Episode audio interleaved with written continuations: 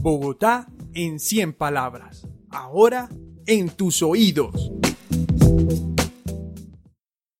El pez de Sumapaz. Un día por allá en Usme, yendo para el páramo de Sumapaz, vi como de la represa La Regadera salió un pez.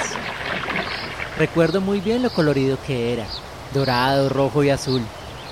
Me sorprendí al verlo, y aún más cuando me miró y me dijo, te concederé un deseo, pide lo que quieras. Al oírlo imaginé millones, Ferraris, mansiones, arenes. Pensaba en todo eso cuando mi estómago rugió con hambre feroz. Entonces lo supe.